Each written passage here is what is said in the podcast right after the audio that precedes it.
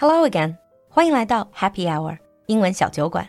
关注公众号“璐璐的英文小酒馆”，加入我们的酒馆社群，邂逅更精彩、更广阔的世界。Hello everyone, and welcome back to Happy Hour. Today we have in our studio TJ again, and he will bring us some interesting stories about philosophy. Hi TJ. Hi, nice to be back. So TJ, what are we going to talk about today? Today we're going to talk about lies. Have you ever lied to anyone, Lulu? Of course I have. Hasn't everyone lied? I've never lied in my life. I've never lied to anyone. I just don't believe you. I think that is the biggest lie in the world to say that I have never lied to anyone. I'm very pure of heart. I'm a very honest person. 就很纯洁哈. But I don't believe you anyway, TJ, because I know you. Anyhow, so is this we're going to talk about today? Lies. Right. Mm. Lies are, are very interesting. When studies have been done about mm. this, there was a very large study in the Reader's Digest where they found that 93% of people recorded dishonesty at work or school or in, in business, and 96% of people said they lie to people they care about, their family and their friends. So that's a, a, lot of lying, especially when we consider we normally think of lying as bad. We tell children, don't lie, don't kill people, don't steal. Well, we won't steal or kill people, but we lie ourselves, despite the fact Right. that we tell our children, our students, do not lie. So there's a contradiction. Yeah. Yeah. So let's get back to the very beginning of this topic. What is the definition of lie or lies? Well, you know, philosophers like to argue about things a lot, but let's just keep it straightforward for this and say lying has two parts. Number one, it's intentional, you do it on purpose. And the second part is that you want to misrepresent something. So you have a belief in your head about the way the world is, and you tell somebody something else on purpose. 所以一个要素是要是你故意的， 就不是无意，而是故意的 intentional。第二个是要 misinterpretation，so it's not the truth. By the way, you know that in court. You watch courtroom drama, 这个法庭剧的时候, you hear they take an oath and they say, I will speak the whole truth and nothing but the truth. So my question is, if I have only told part of the truth and left something out, would that be considered a lie? Because technically, I did not lie. I did not give you any false information. Right, this is what we call a lie of omission, where you omit something, you don't say something you should have said. So you're still misrepresenting what happened, you're still not giving people a clear picture of exactly what the relevant information is. So that is still a lie. Hmm, pretty high standard. No wonder so many people have lied. By the way, is that a human specific behavior? Are humans the only animals that lie? No, animals can lie too. There's been cases of apes, like gorillas, that lie when they do something that they know is bad. Somebody asks them, Did you do that? and then they will point at somebody else and say, No, this person did it. 所以大猩猩也会撒谎，还不光是人类的一个行为。 嗯，But I'm sure today we're not talking about are we lying or not because, like you said, most of us lie. You said you don't lie, but I don't believe you. I think you still do. Exactly what are we going to focus on today? Um, well, we're going to talk about the ethics of lies. Should we lie, and when should we lie, and how should we lie? if at all, some people would say don't lie, and some people think it's not very a big problem at all. I'm sure there are different schools of thoughts, different perspectives.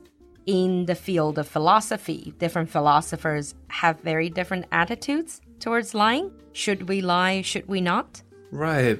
Uh, we're going to start with Kant, and he has a very strong opinion that lying is against the law of reason. If you think about it, then you would realize that we should just never ever lie. When you lie to somebody, you take away their rationality because they don't have the ability to, Make an informed decision? right? And you take away their dignity when you lie to them, that it's something, it's a kind of abuse, right? When you conceal something from somebody. Um, I'm a bit curious. You said it's against the law of reason, 就是是违反这种理性的. So it's not about whether it's the right thing to do, whether it's um, ethical or not, but it's more about logic. It's more about rationality. Right. So Kant is completely rational.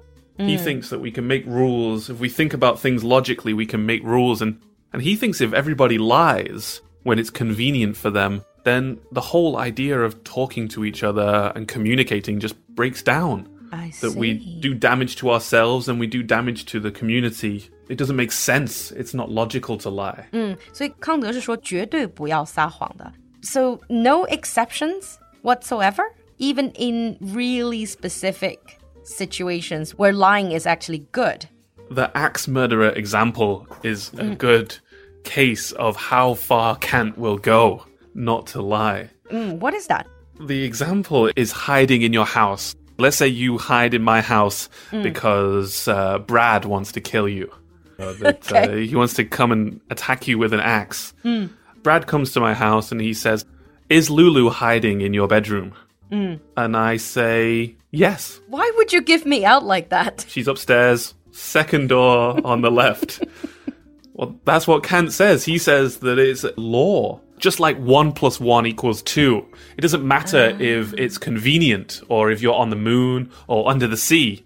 Whatever the circumstances, the rules are always the same for Kant. And he says that he would tell the truth because that's what you should do in that situation. So completely rational, no emotions whatsoever. Sounds a bit cold. Right, right. And many people think Kant is a bit robotic.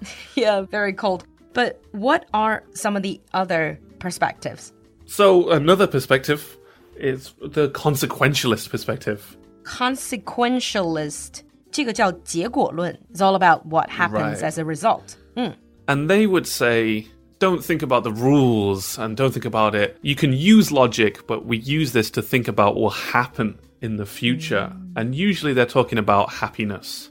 Okay. So we can lie as long as the results are much better than lying.